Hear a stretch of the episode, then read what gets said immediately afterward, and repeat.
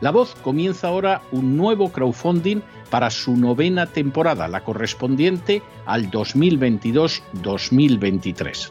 Lo hace además en unos momentos en que la libertad de expresión está más amenazada que nunca en décadas en España, en Hispanoamérica y en el resto del mundo. Una vez más, como en las temporadas anteriores, está en sus manos la conclusión o la continuidad del programa La Voz.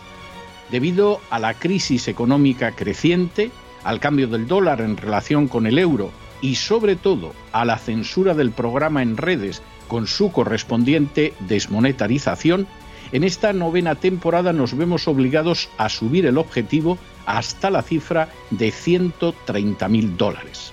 Con el crowdfunding se mantiene la emisión en directo, en abierto y de forma gratuita del programa a través de YouTube, iBox, SoundCloud, Spotify, Apple Podcasts, Google Podcasts, Tunnel y Stitcher.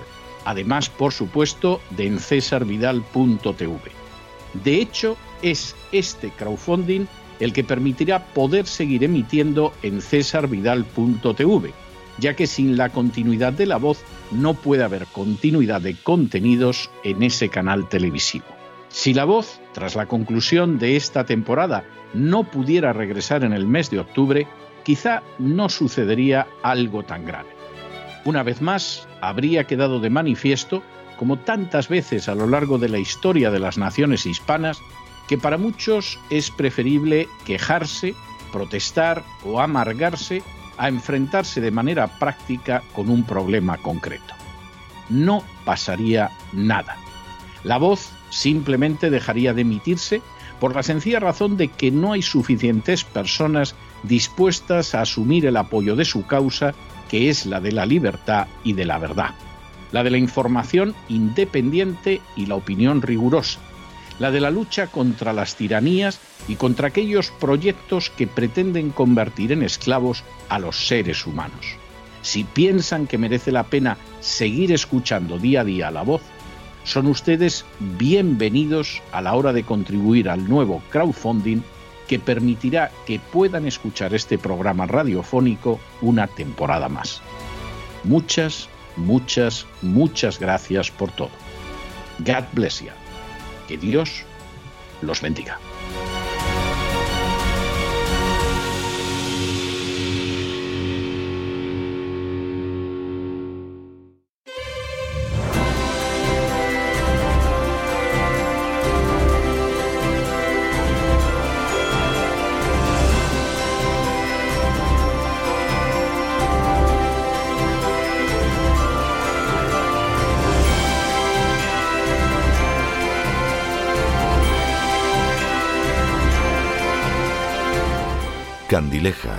Teatro y Espectáculo con César Vidal.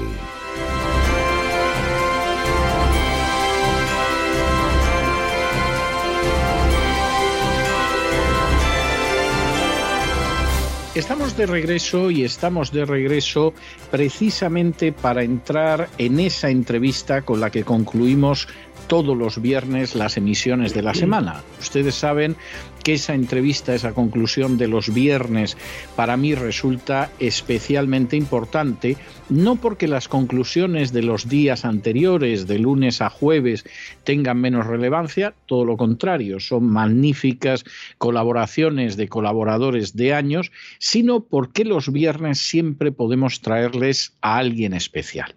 Y efectivamente, nuestro invitado de esta noche es alguien especial. Este año se han cumplido los 40 años, el cuadragésimo aniversario de la Guerra de las Malvinas, una guerra que aquellos que la vivimos en la juventud eh, realmente significó mucho para nosotros, una guerra seguramente, salvo en el caso de Argentina, prácticamente olvidada, y una guerra en la que yo siempre me quedo con la idea de que de alguna forma los testimonios de los que la vivieron a pie de calle, de los que la vivieron desde de abajo que no tomaban decisiones, sino que de alguna manera se vieron arrastrados por el conflicto, se han perdido.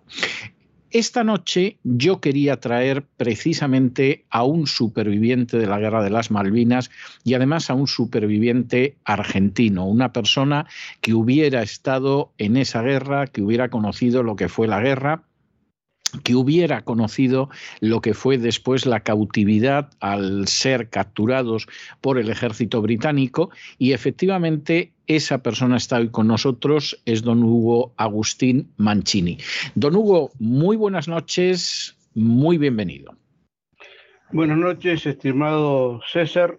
Eh, ante todo quiero agradecer la invitación eh, a este su espacio entiendo tiene mucha llegada, muchos oyentes. Y bueno, eh, poder tener también la posibilidad de comentar eh, lo que fue el conflicto y más que nada también comentar el origen de por qué la Argentina reclamó, reclama y reclamará esos derechos soberanos sobre las Islas Malvinas Georgias y Sandwich del Sur.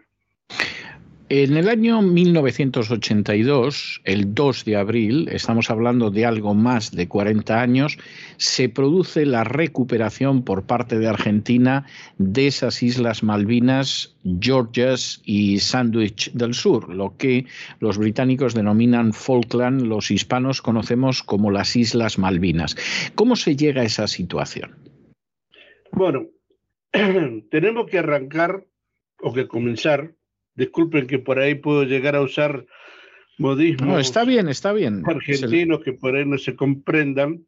Sí, lo entendemos perfectamente. Perfecto.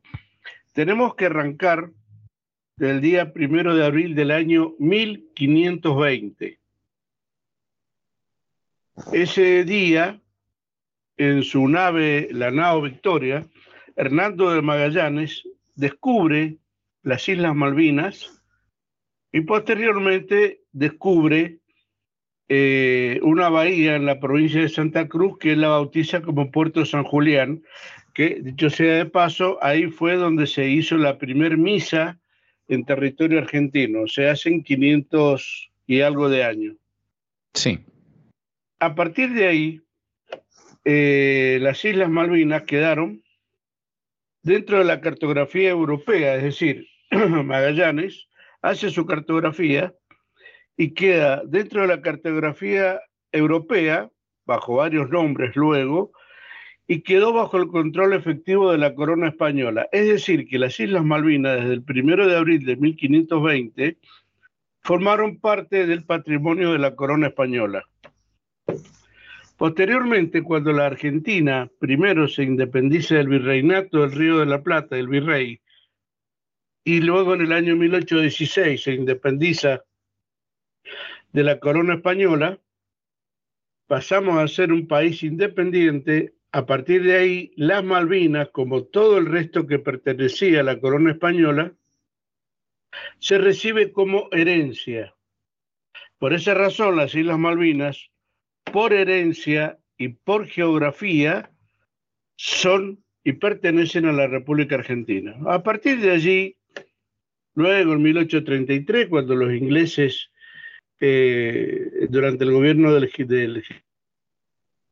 eh, desterra al gobernador argentino Malvinas, a partir de ahí comienza sistemáticamente todos los años un reclamo de la soberanía y eh, el pedido a Gran Bretaña de una mesa de negociaciones. Y así fuimos llegando al año 1982, cuando ya directamente era insostenible la posibilidad de que Gran Bretaña quisiera o entendiera razones de que ese territorio irredento, esas islas irredentas, quedaran definitivamente bajo la órbita del patrimonio nacional argentino. Por esa razón, el gobierno militar, el general Galtieri, el almirante Anaya y el brigadier Lamidoso deciden encarar una operación de recuperación. Pero acá viene algo interesante. Yo me gustaría aclarar esto antes de ingresar. ¿Cómo no? en mi testimonio, que es, eh, no es muy grande tampoco, no es muy extenso. La idea original no era, eh, eh, digamos, ir a la guerra. La Argentina no quería ir a la guerra, no era esa la intención. La intención era ir, recuperar, perdonarle la vida a los soldados británicos que estaban en Malvinas, como tal cual se les perdonó, y con las fuerzas argentinas dentro de las islas forzar a Gran Bretaña a una negociación definitiva. Para ello, la recuperación original, uno de los proyectos que existía era hacerlo a mediados del mes de mayo. ¿Por qué razón? Porque en la primera y segunda semana de junio, eh, la plataforma submarina del Atlántico Sur eh, sufre un proceso de invernación, lo cual impide que las naves, salvo los rompehielos y, la, y los buques polares, puedan navegar por ese sector. Entonces, esos eran los tres meses que se necesitaban para lograr eh, forzar a Gran Bretaña a una negociación, ya que ellos no iban a poder llegar a Malvinas. Por razones que prefiero no mencionar, se produce el adelantamiento para el mes de abril, pues se sabía que Gran Bretaña iba a necesitar un mes para llegar a Malvinas y otro mes para recuperarlas. Se adelanta el operativo para el primero de abril, cosa que eh, fracasa ese día por problemas de marea, se suspende casi 24 horas y llegamos al 2 de abril.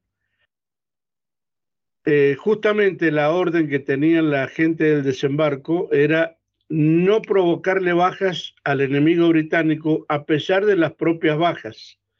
Así fue que tuvimos dos o tres muertos argentinos, pero ninguno británico. Eh, se los capturó, se los envió vía Uruguay a la isla, a la isla Ascensión y creo que de ahí ya se los llevaron a Gran Bretaña.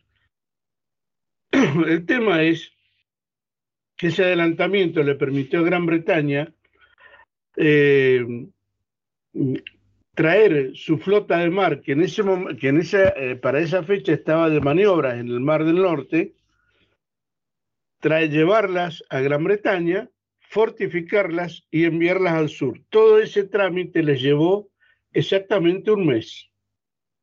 Así, al primero de mayo fue cuando se comienzan eh, los primeros ataques sobre la zona del aeropuerto de Puerto Argentino, sobre todo.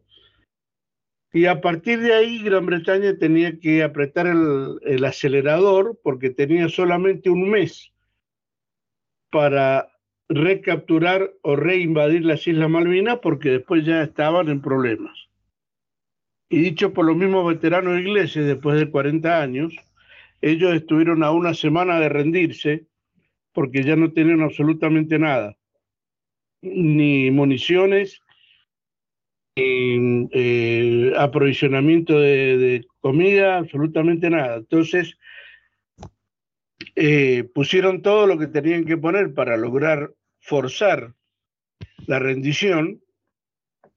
Y bueno, lo demás ya es historia conocida. El 14 de junio por una orden que nosotros consideramos ilegítima de parte del gobernador militar de Malvinas de rendirnos, ilegítima porque sabíamos nosotros que estábamos eh, trayéndole muchos dolores de cabeza a los británicos, y bueno, algo que pude confirmar cuando estuve prisionero. Evidentemente ellos no tenían ya abastecimiento.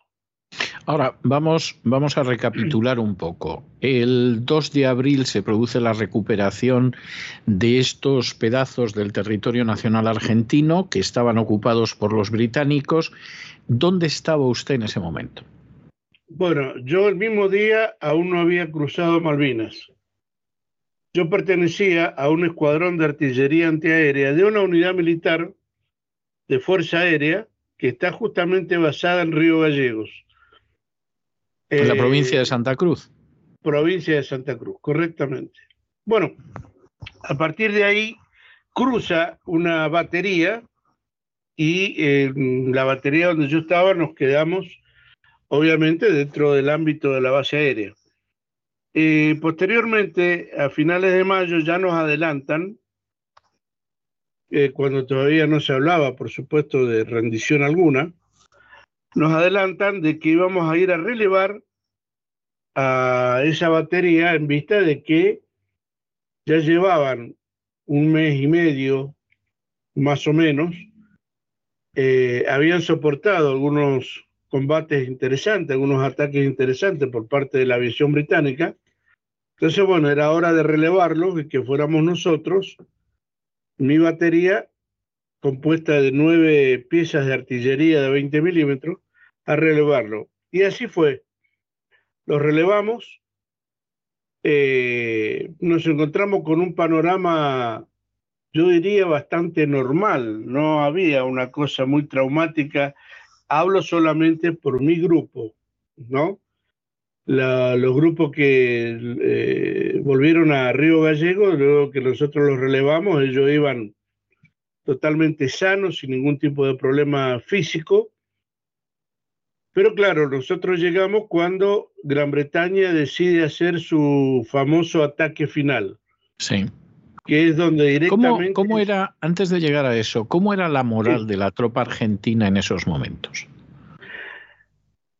¿Pensaban ustedes que esto iba a ser un desastre cuando llegaran los británicos? ¿Tenían, por el contrario, la sensación de que finalmente los iban a obligar a negociar? ¿Cómo, cómo era el sentimiento que tenían? Bueno, era muy disparo. Era muy disparo porque estamos hablando de fuerzas armadas totalmente distintas, muchas veces hasta en su misma concepción eh, yo puedo hablar taxativamente por la Fuerza Aérea Argentina, eh, quienes no solo el personal de aire, es decir, los pilotos, tenían suprema confianza en su preparación, sino los que no, los que éramos de tierra, artilleros, comandos, eh, grupos de, de defensa, se le podría llamar infantes y demás, también teníamos confianza en nuestra preparación.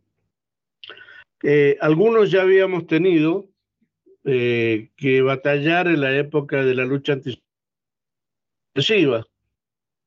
Entonces muchos teníamos ya un fogueo al respecto, sin contar que en el medio tuvimos que pasar por un cuasi conflicto con Chile en el año 1978.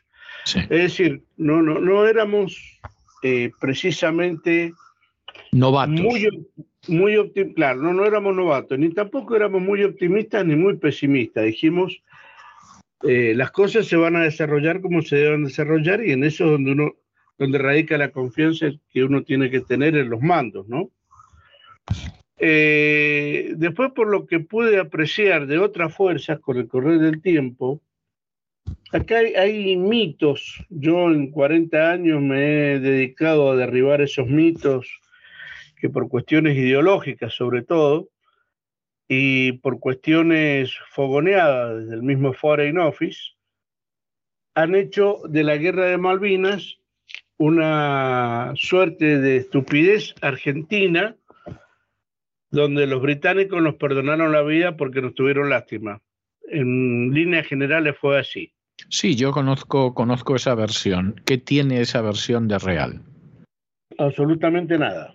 Eh, los soldados con criptos, que tenían entre 18 y 19 años, algunos 20, estaban totalmente conscientes de lo que se estaba haciendo en Malvinas. Porque nosotros, antiguamente, eh, yo tenía 21 años, eh, antiguamente la escuela, el colegio primario, a nosotros siempre nos enseñaban en historia que las islas estaban usurpadas por los británicos, bla, bla, bla. Entonces sabíamos perfectamente a lo que íbamos. No íbamos ciegos ni llevados de las narices. Es más, hubo mucha gente que quedó muy enojada porque no fueron convocados justamente para ir a la zona de conflicto. Entonces, eh, los soldados con criptos, los que no eran personal militar, ellos estaban totalmente conscientes de lo que pasaba y tuvieron una actuación realmente envidiable y que inclusive a nosotros que ya teníamos más, más tiempo dentro de la fuerza nos dejó sorprendidos. Eran realmente verdaderos leones. Pero bueno, todo lo demás fue propaganda y hasta el día de hoy eh, esa propaganda ha dañado inclusive a algunos de los nuestros que no tienen por ahí mucha, muchas posibilidades de analizar lo que fue el conflicto y sus consecuencias. Y bueno, eh, quedó eso, pero es absolutamente mentira lo que dicen de, de que los ingleses nos iban a someter y demás. Es decir, que en el caso de ustedes, en contra de lo que hemos oído hasta la saciedad en medios de comunicación, en artículos, en reportajes, los argentinos sí resistieron. Los argentinos no se comportaron cobardemente frente a los británicos, ni los británicos de alguna manera los sobrepasaron porque eran enormemente superiores. Esa imagen no se corresponde con la realidad. No, no se corresponde. En el año 1998 yo tuve una reunión en Mendoza, aquí en la, provincia de Mendoza, con un veterano de guerra, Rick Holly. Rick Holly había sido capitán de los paramédicos en Darwin, al sur de Puerto Argentino. Eh, eh, estuvimos reunidos, mm, algo así como seis o siete horas, junto con otro compañero mío, veterano de guerra, y una persona de la Embajada Británica que oficiaba de traductor. Estuvimos hablando largo y tendido con Rick Holly. Eh, él reconoció el valor argentino ya lo del año 98, cuando todavía la ciudadanía argentina, casi en su totalidad, a nosotros nos miraba de reojo. no teníamos una aceptación dentro de lo que significó la gesta en sí. Pero Rick Holly traía cuatro temas para solucionar, para arreglar con nosotros, digamos, ¿no? Y esto es historia pura. El primer tema, él quería publicar un libro que había escrito, tenía imágenes que había escrito relatando todo lo que había pasado en Darwin, en Ganso Verde, toda esa zona, cuando él atendía heridos de ambas fuerzas, de las Fuerzas Armadas Argentinas y de las Fuerzas Armadas Británicas. Pero, está decirle que cuando vi las imágenes de los heridos británicos quedé sorprendido. Dos cosas más que no tenían mucho sentido y una cuarta que a mí me interesó porque decía que eh, ellos tenían una página de internet, no sé, una cosa así, con un vínculo que se llamaba 259 ventanas. Entonces le pregunté qué significaba y me decía que se abrían esas ventanas y aparecía el historial de cada inglés muerto en Malvinas. Entonces yo le dije, está bien, pero estamos hablando de los 259 muertos católicos cuyos nombres están en la iglesia de Santa María en Liverpool, que es a donde en su momento el presidente Menem, presidente argentino, fue a rendirle honores. Digo, pero ¿qué le hacemos con los ochocientos y tantos anglicanos, Rick? Porque la religión de ustedes es la anglicana, cuyos nombres están en una bahía cerca de Westminster en placa de mármol blanco y letras negras. ¿Y qué hacemos con los nepaleses, escoceses y galeses que no son ingleses? Entonces le dije, yo le cambiaría el nombre a la página, yo le pondría algo de 1100 ventanas. Bueno, lo que sucedió ahí, está de testigo mi compañero, y Dios. Rick Holly se tomaba la cabeza porque no podía creer lo que estaba escuchando, y el de la Embajada Británica me preguntó muy seriamente que cómo habíamos tenido nosotros acceso a esa información. Bueno, ahí la reunión terminó. Esa fue la primera pista que yo tuve de que las cosas no eran como nos decían. Es decir, que para los británicos fue bastante más costoso, más oneroso de lo que luego se contó. Exactamente. En materia de personal y material, ellos tuvieron mucha más pérdida que nosotros, sobre todo en el costo económico, ¿no? Sí. Eh, pasaron los años y dentro de toda esa, búsqueda de la verdad, eh, me encuentro con información de los mismos británicos, no de las fuerzas argentinas, porque las fuerzas argentinas eh, mm, aportan eh, fracciones, o sea, aporta lo que hizo tal grupo en tal lado, tal grupo en tal lado, tal grupo en tal lado. Pero leyendo dos libros muy interesantes, uno escrito por el almirante John Woodward, que era el comandante supremo de la Task Force, él escribe un libro que se llama Los 100 días. En ese libro relata, entre otras cosas, que proporcionalmente las bajas británicas fueron 250 veces superiores a las bajas británicas durante la Segunda Guerra Mundial. Hablamos de proporción porque hay... Sí, hablamos en proporción, claro, sí. Claro, 60 días de combate, una cosa así. Y él mismo reconoce que perdió las tres cuartas partes de la flota de mar. Qué bárbaro. Cosa que los británicos no han reconocido nunca, a pesar de que lo escribe Woodward.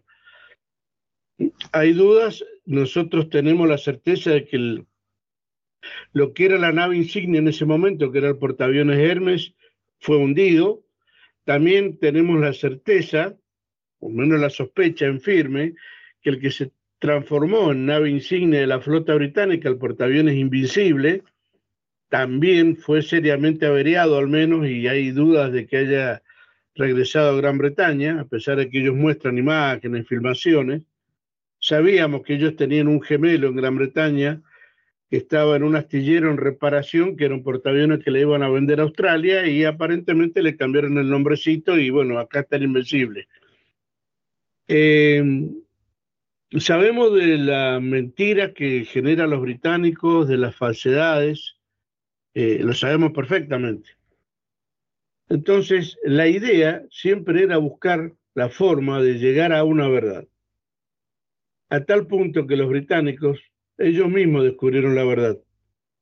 El otro libro se llama No Picnic, que escribe el general Julian Thompson, que era comandante de las de los cuatro regimientos de paracaidistas comandos, que él mismo reconoce que ante un pasaje de la aviación argentina logró rearmar uno o dos regimientos, con lo que quedó, eh, y el que quedó a cargo del único regimiento grande, que era teniente coronel Jones, es aniquilado por un soldado conscripto del regimiento de infantería 25, eh, de apellido Ledesma, en, una, en, una, en un intercambio de disparos que tienen en la zona de, de Darwin.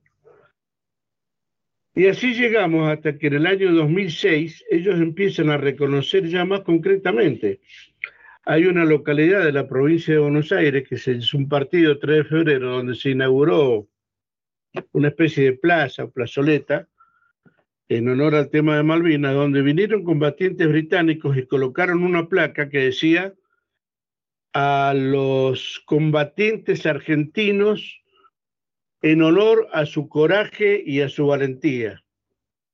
Y decía combatientes británicos. Mire, César, Gran Bretaña tiene más de 500 años sobre, de historia de combate.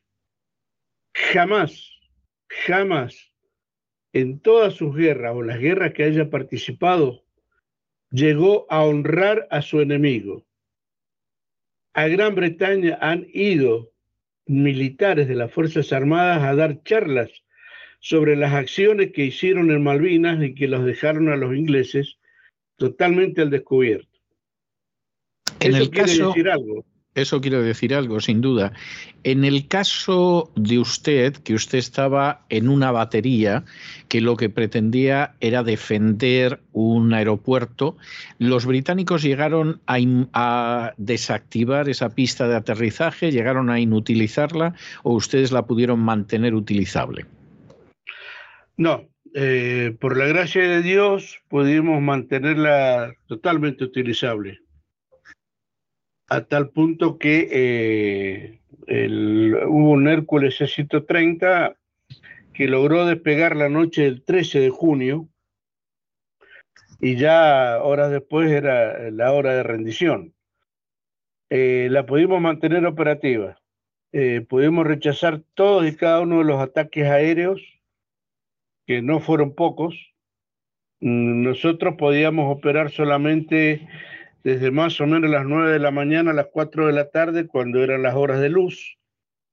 Luego de, la, de las 4 de la tarde, de las 16 hasta el otro día, no podíamos operar el tipo de cañón que yo utilizaba, obviamente. Habían otros que sí tenían su propio radar.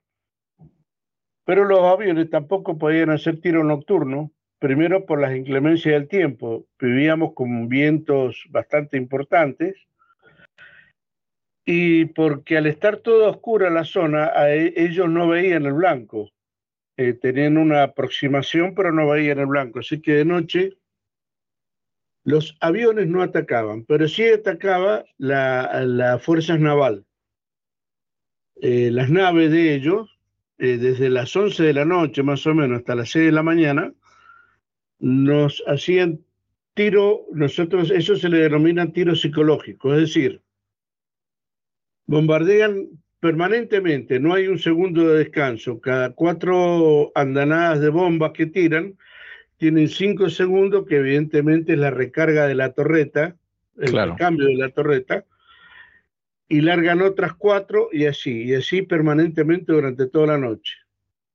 Ese tiro tenía dos misiones. Una, no dejarnos dormir, ni dejarnos eh, a lo mejor comer, porque había que estar atento al silbido de la espoleta de la bomba. Si escuchábamos el silbido, la bomba picaba lejos. Ahora, si no escuchábamos el silbido, teníamos que agarrarnos y, esperar lo peor. Y de paso, cubrir el avance nocturno que sí hacían las fuerzas británicas sobre Puerto Argentino. Eso sucedió permanente y bueno, eh, tuvimos que sobrevivir con eso, casi no podíamos comer, no por falta de comida, sino por, por esta situación. Y de dormir ni hablemos porque la verdad que era bastante complicado tratar de, de descansar en esas condiciones, ¿no?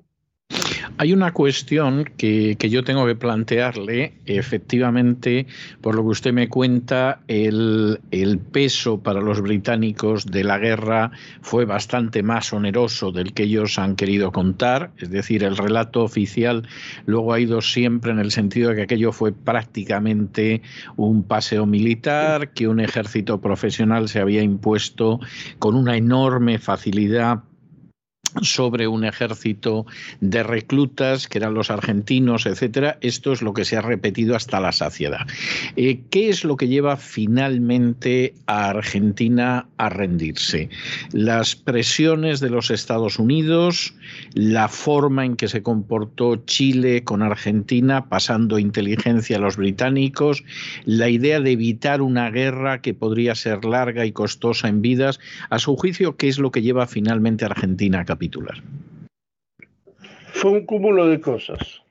Eh, lo de Chile fue importante y fue gravitante en su momento, porque realmente Chile traiciona a la Argentina arteramente. Ellos lo hacen a través de dos radares, uno ubicado en la localidad de Punta Arenas, distante 200 y pico de kilómetros eh, al, oeste de Río Gallegos, de Santa Cruz, y otro radar que tenían ubicado más o menos a la altura de lo que sería Comodoro Rivadavia, la última ciudad al sur que tiene la provincia de Chubut. Ellos radiaban los aviones argentinos cuando partían con dirección al este y avisaban a la flota para que la flota pudiera, eh, digamos, desplazarse hasta una distancia tal que los aviones nuestros no pudieran llegar por el problema de combustible. Eso por un lado. El pago, el pago fue que a Chile le dieron armamento argentino luego que nos rendimos, eh, y eso también lo tengo constado porque estando prisionero he visto helicópteros británicos llevando cañones antiaéreos de los nuestros hacia un barco que no tenía bandera, eso probablemente haya sido un barco chileno, que no tenía la bandera eh, porque no tenía mucho sentido que se lo llevaran ellos a Gran Bretaña. Y eso dejando a Chile de lado, que sabemos perfectamente que nosotros con Chile tenemos al día de hoy muchísimos puntos en conflicto y por alguna razón eh, esto todavía no se soluciona.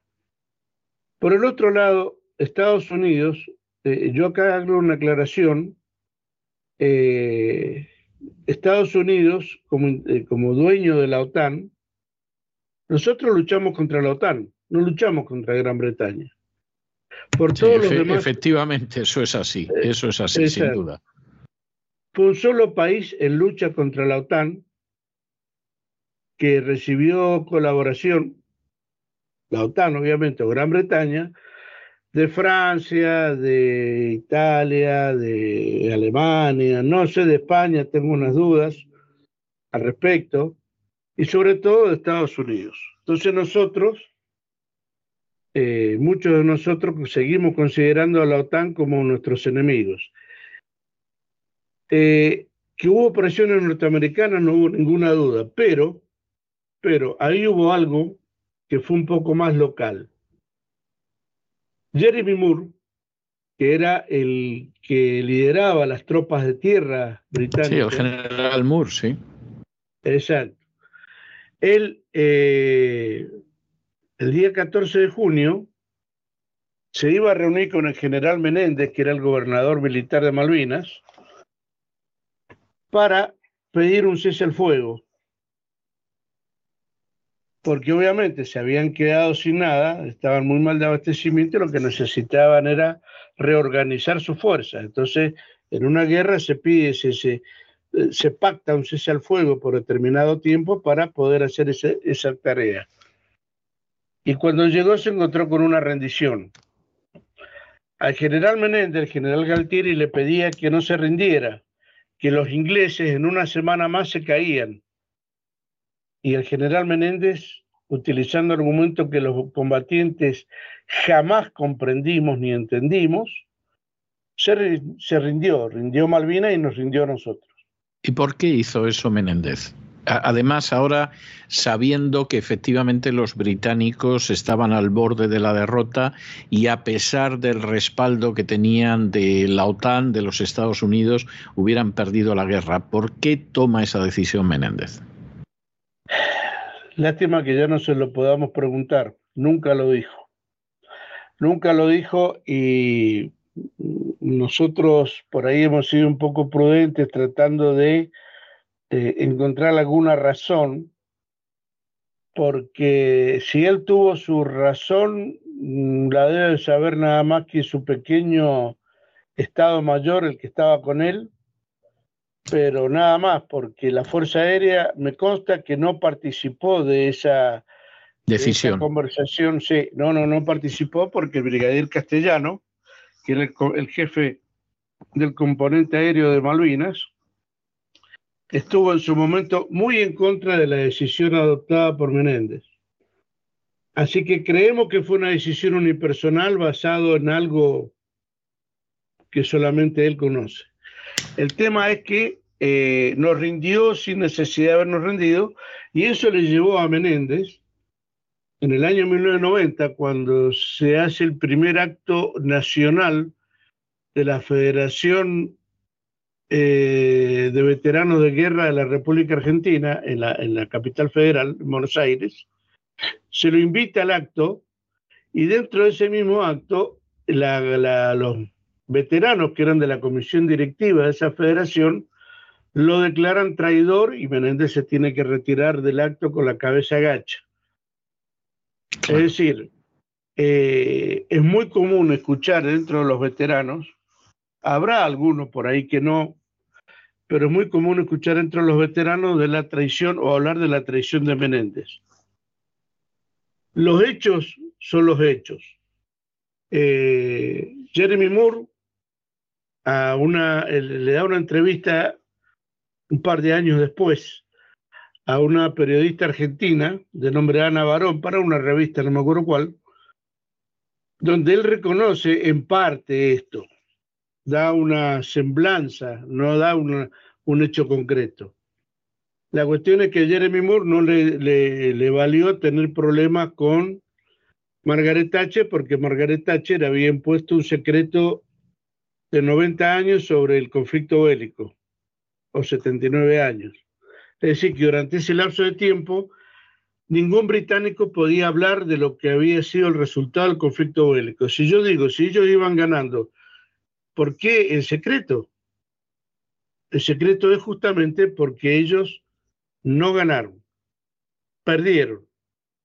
Ya habían perdido cuando eh, la Argentina se rindió o Menéndez nos rindió. Bueno, esto es así a grandes rasgos. Esta sería la, situación. Hay una cuestión, hay dos cuestiones más que, quisiera abordar antes de que nos despidiéramos. Eh, primera cuestión, usted cae prisionero, eh, los argentinos capitulan, caen en manos de los ingleses y usted está prisionero durante unas semanas. ¿Cómo fue el trato que recibieron por parte de los británicos? Bueno, nosotros, o sea, eh, éramos aproximadamente, eh, porque luego el aeropuerto Puerto Argentino se transformó como una especie de gran lugar, un lugar de grandes concentraciones de tropas que venían del frente. De Fuerza Aérea éramos más o menos 300 hombres, también venidos de distintos lugares, de distintas especialidades. Y cuando nos llevan a Puerto Argentino, estuvimos en un galpón que tenía un cartel que decía Apostadero Naval Malvinas. Estuvimos prisioneros junto con un grupo del Regimiento de Infantería 25, que en ese momento el jefe era el coronel Seinaldín, y un grupo del Batallón de Infantería de Marina número 5 de la Armada. Eh, el trato de los prisioneros fue bastante hacia los prisioneros, obviamente era el trato normal que se le puede dar a un prisionero de guerra. No se cometieron abusos, por lo menos no donde yo estuve. Hay denuncias en otros lados, en otros sectores que no me contan, pero en mi sector no hubo abusos de ningún tipo. Sí, eh, dormíamos en el piso, no teníamos comida ni agua, nos manteníamos porque ese galpón ese apostadero había sido, había oficiado de hospital de campaña, así que habían cajas de suero, de suero glucosado. Bueno, eh, tomábamos ese suero a modo de agua y como para hacernos la idea de que estábamos alimentados. Eh, la Cruz Roja nunca consiguió que nos llevaran eh, provisiones. Entonces estuvimos toda esa semana prácticamente, prácticamente no, sin comer. Eh, por ahí aparecía una lata de queso o una lata de dulce de batata, que es algo que, se come mucho en la Argentina, o algo como el corned beef, pero nada más. El día 26 de, julio, de junio nos llevan hasta el muelle porque teníamos que llenar unos libros de actas de la Cruz Roja Internacional con todos los datos nuestros y firmar al, final de la columna. Y, pero ese día no embarcamos. Íbamos a embarcar al día siguiente, el 27 de junio, pero hubo problemas de marea y el rompehielo que oficiaba el hospital de campaña, el rompehielo argentino, el almirante Irizar, no pudo llegar hasta la zona de Malvinas. Así que recién nos embarcaron tres días después del 26 o sea, el 29 de, junio. Dos o tres días de navegación, dos días, la verdad que no tengo mucha idea, y eh, nos dejaron en Tierra del Fuego, en Ushuaia, y nosotros de mi unidad de Río Gallego éramos 40 hombres nada más. Así que desde Tierra del Fuego nos llevaron en avión hasta Río Gallegos a nuestra unidad. El trato fue ese. No había mucho más eh, tratábamos de no provocar, porque inclusive hasta estando prisioneros habíamos escuchado una declaración de Margaret Thatcher a través de Radio Carve de Uruguay, que decían que si la Argentina no capitulaba definitivamente, la suerte de los prisioneros de guerra no se sabía cuál podía llegar a ser. Sí, la isla Ascensión o los campos de concentración en Irlanda del Norte. Y escuchar eso estando prisionero, créame que realmente fue una cuestión anímica que nos, nos complicó mucho. Pero bueno, esa es a grandes rasgos la vivencia de mi vivencia como prisionero de guerra. ¿Qué significó, qué ha significado a su juicio, viéndolo con estos 40 años de distancia, qué significó que finalmente Argentina perdiera la guerra de las Malvinas? Eh, desde el sentimiento, para mí es una tristeza profunda, por supuesto. A nadie le gusta perder un pedazo de su territorio y ustedes lo deben conocer el tema con la cuestión del Peñón de Gibraltar. Sí, obviamente. La misma, cuestión, o preguntarle a un venezolano cómo le va con el tema del Esequibo, también. ya, ya no podemos preguntarles a los chinos por Hong Kong, porque ellos recuperaron Hong Kong. Sí, recuperaron Hong Kong, pero durante mucho tiempo Gran Bretaña continuó controlando la parte comercial de Hong Kong. Sí, sí. O sea que recuperaron lo, lo, que nosotros los argentinos le decimos lo de por arribita nomás, lo de por arriba. La base fundamental que siempre le interesó a Gran Bretaña la, sigue, la, siguió teniendo, no sé actualmente. Pero para mí significó eso, para mí significó el, la derrota de la diplomacia argentina, eh, derrota que hasta el día de hoy se sigue sobrellevando porque no hemos encontrado en los distintos diplomáticos argentinos que han pasado desde el año 1983 a la fecha, en los distintos gobiernos, eh, que hayan tenido una, una, teoría contundente con respecto a la negociación con Gran Bretaña. Se sigue haciendo el reclamo, todo muy bonito, pero el pescado sigue sin venderse. O sea, las Malvinas siguen estando bajo el poder de Gran Bretaña.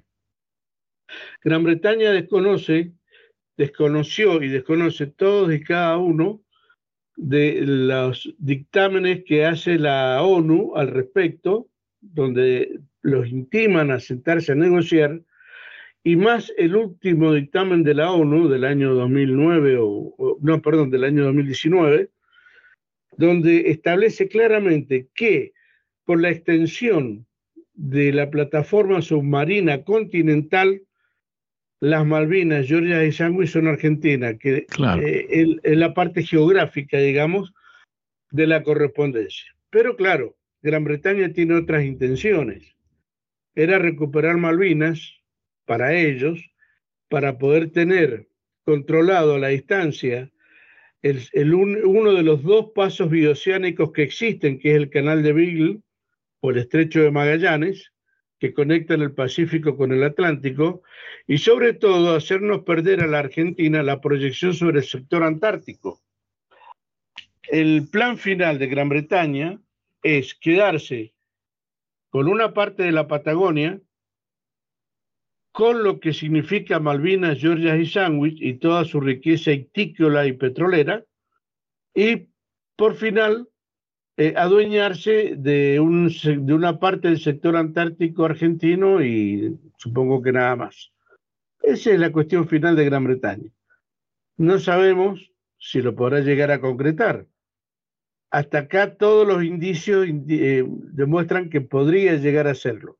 Pero si la diplomacia argentina no hace lo que realmente tiene que hacer y el país no hace lo que realmente tiene que hacer, que es fortalecer a sus Fuerzas Armadas, eh, yo creo que no solamente en un futuro cercano podemos llegar a perder Malvinas, sino algunas, algunas otras cosas más.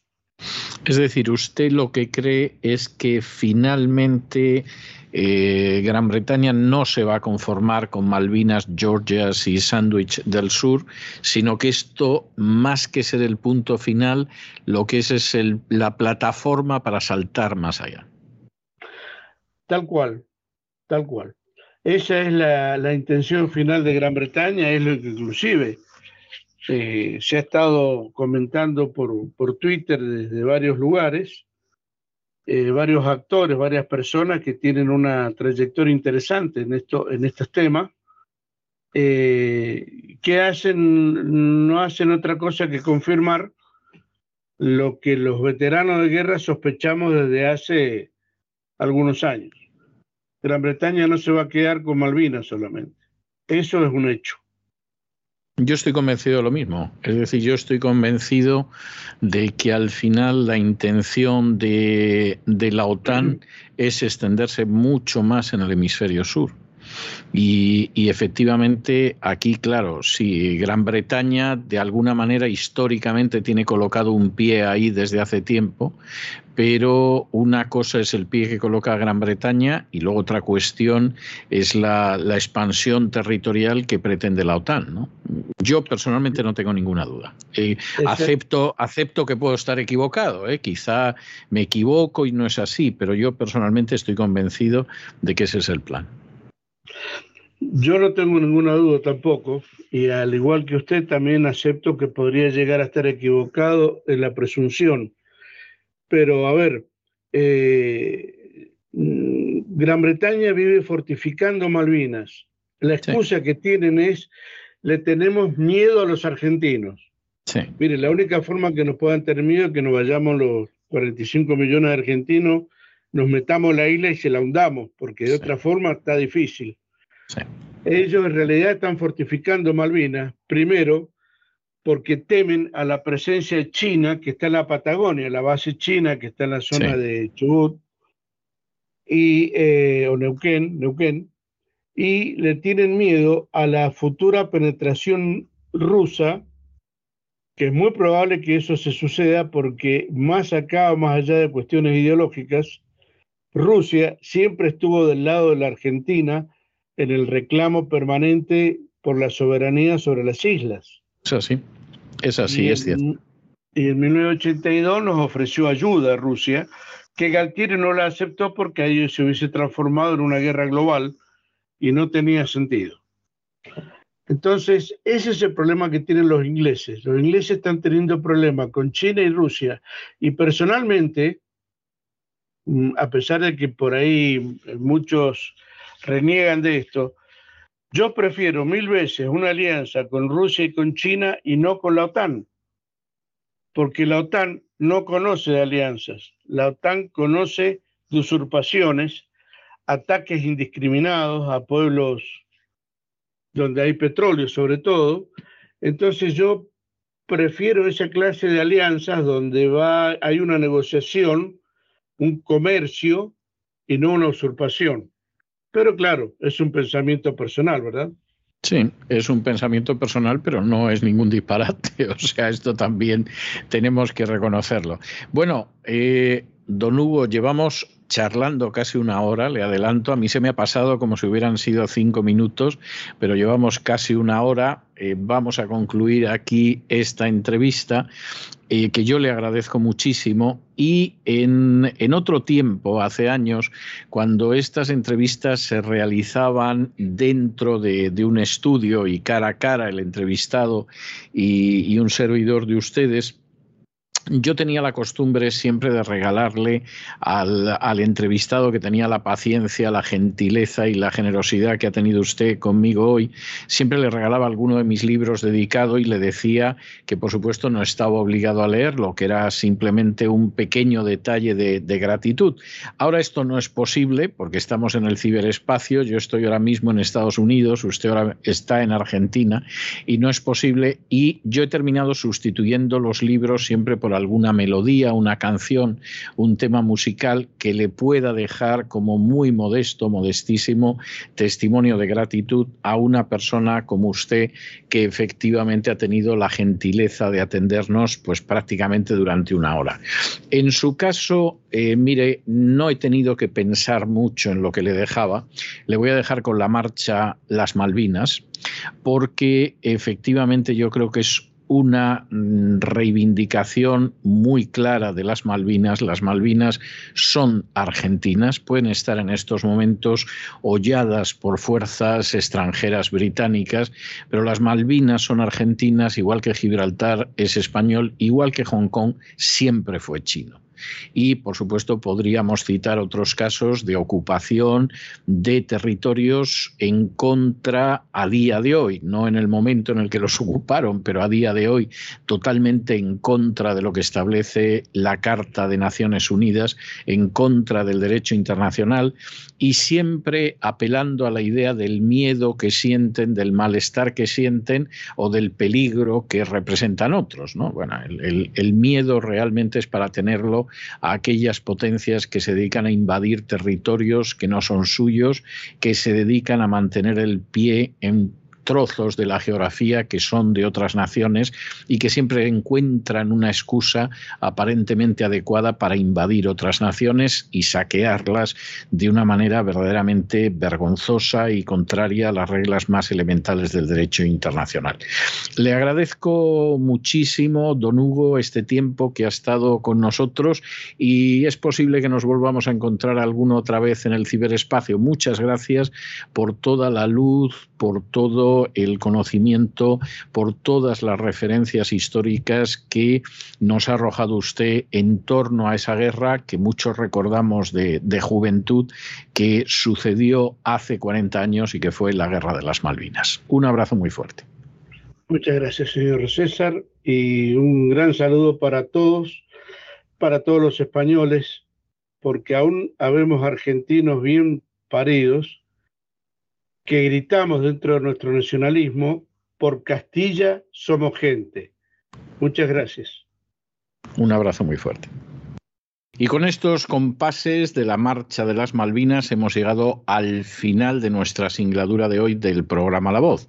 Esperamos que lo hayan pasado bien, que se hayan entretenido, que hayan aprendido una o dos cosillas útiles y los emplazamos para el lunes de la semana que viene, Dios mediante, en el mismo lugar y a la misma hora. Y como siempre, nos despedimos con una despedida sureña. God bless you. Que Dios los bendiga.